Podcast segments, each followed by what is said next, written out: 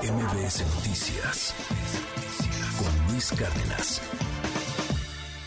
Bueno, tengo en la línea a Santiago Nieto en réplica justamente a lo que ha señalado eh, Francisco García Cabeza de Vaca. Te saludo con mucho gusto. Es Santiago Nieto, ex titular de la UIF y hoy día pues al frente de la Procuraduría allá en Hidalgo. Gracias por la comunicación, Santiago. Muy buenos días. Muchísimas gracias Luis, por el derecho de, réplica. Adelante. Que establece, exactamente nuestra Constitución. Eh, no, hay varias, varias mentiras aquí que es importante que que tu eh, público, tu auditorio conozca. La primera es que no existe ningún documento falsificado. Lo que ha planteado Cabeza de Vaca es que la firma de una persona, un director, no voy a decir el nombre, eh, pues la secrecía que merece el, caso, de la del FBI, eh, eh, es distinta en el oficio que se hizo público en la mañanera y que forma parte del expediente, en donde una solicitud para la investigación de, Cabeza de Vaca y sus demás eh, allegados respecto a un documento que obtuvieron ellos de la misma persona. El asunto, y eso es lo importante, es que el, viene precedido de la, de la, digamos, la abreviatura AD. ¿Qué es la abreviatura AD? Lo que nosotros llamamos por ausencia para Estados Unidos y alguien que nació en McAllen como cabeza de vaca eh, lo sabe, por eso está mintiendo, es eh, Acting Director. Es, ¿Qué significa? que está actuando al nombre del director. Por alguna razón el director no estaba y entonces en el documento que ellos presentan eh, tienen esta antefirma de, acting. Eh, en el, caso particular el director porque se trataba de un, director del FBI. Entonces es falso que haya documentos alterados y es falso, es la que he querido contra, eh, contrapuntearme con el gobierno federal diciendo que yo los engañé, pero evidentemente está partiendo de una premisa falsa y una mentira. Segundo tema, que lo han exonerado.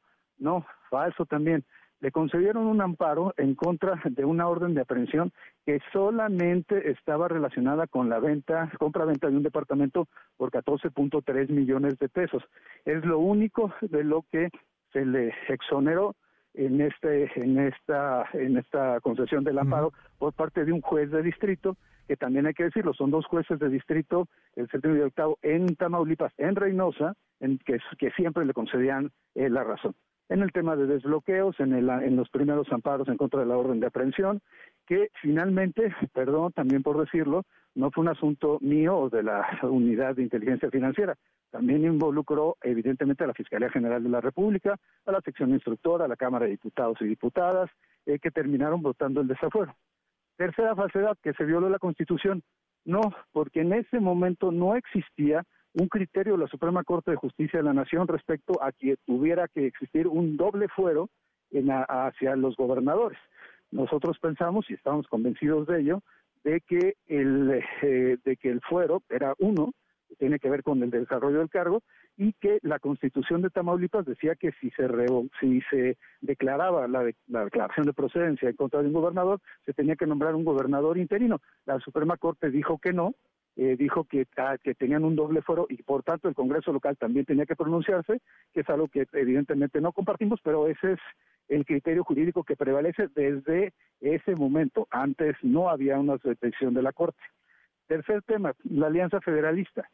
Eh, la verdad es que ha sido la peor idea y tenía que ver con un tema de búsqueda del, del poder, eh, de una ambición desmedida por el poder. la generación de la Alianza Federalista era bloquear los esfuerzos del gobierno federal era eh, tratar de generar varios estados para poder competir en el 24 por la presidencia de la República, como en su momento lo habían hecho con las eh, con los eh, gobernaturas con el PAN.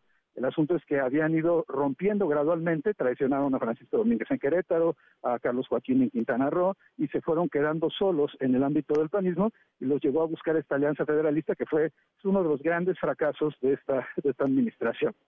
creo que pues vale la pena eh, recordar que eh, lo único que se ha ventilado ante los órganos jurisdiccionales es el tema del, del, de la compraventa y no el resto de las investigaciones que están todavía en la Fiscalía General de la República y en la Fiscalía General de Tamaulipas.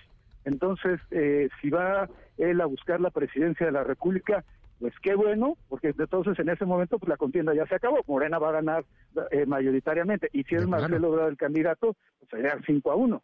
Entonces, a mí me parece perfecto que sea el candidato a la presidencia de la República, porque por parte de la oposición, porque qué empresario confiaría en un tipo como cabeza de vaca, que dejó los niveles de delincuencia en su estado, como lo eh, y de, en varios eh, eh, tipos delictivos, y que pues no genera ningún tipo de confianza.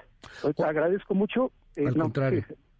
Eh, nada más para, para que nos quede muy claro, Santiago, eh, sigue abierto el caso, o sea, sigue abierto un proceso y te preguntaría ahí, ¿puede venir otra orden de aprehensión en contra de Cabeza de Vaca con esto que está abierto con los expedientes que continúan porque dices no está exonerado, simplemente se le canceló una orden de aprehensión? Sé que no es el término correcto cancelar, pero digo para que lo podamos comprender un poco mejor. ¿Puede venir otra orden de aprehensión? ¿Puede estar en la cárcel? tiene todavía eh, que yo tenga conocimiento por lo menos dos carpetas de investigación en la Fiscalía General de la República y tres en la Fiscalía General de Justicia de Tamaulipas. Entonces, eh, lo único que se ha ventilado hasta este momento en los tribunales federales ha sido el tema del departamento, pero eso es una parte menor respecto a toda la operatividad que desarrolló Cabeza, cabeza de Vaca. Eh, durante los años que fue gobernador e inclusive antes durante su, paso por el por el Senado de la República. Entonces, el, los procesos siguen, ya eso habría, yo creo que eh, eh, ver con las instancias competentes, la Fiscalía General de la República, la de Tamaulipas, eh, qué sucederá con esos casos, pero de que hay expedientes abiertos, hay expedientes abiertos, y de que no está exonerado, no está exonerado. Solamente se señaló que había existido una violación procesal que, que, permitió que se eh, eh, revocara la orden de aprehensión que le fue librada, insisto, por un tema que tiene que ver con 14.3 millones de pesos en la compra de un departamento. Santiago Nieto, ahí está la réplica. Muchísimas gracias eh, por estos minutos. Muy buenos días. Buenos días.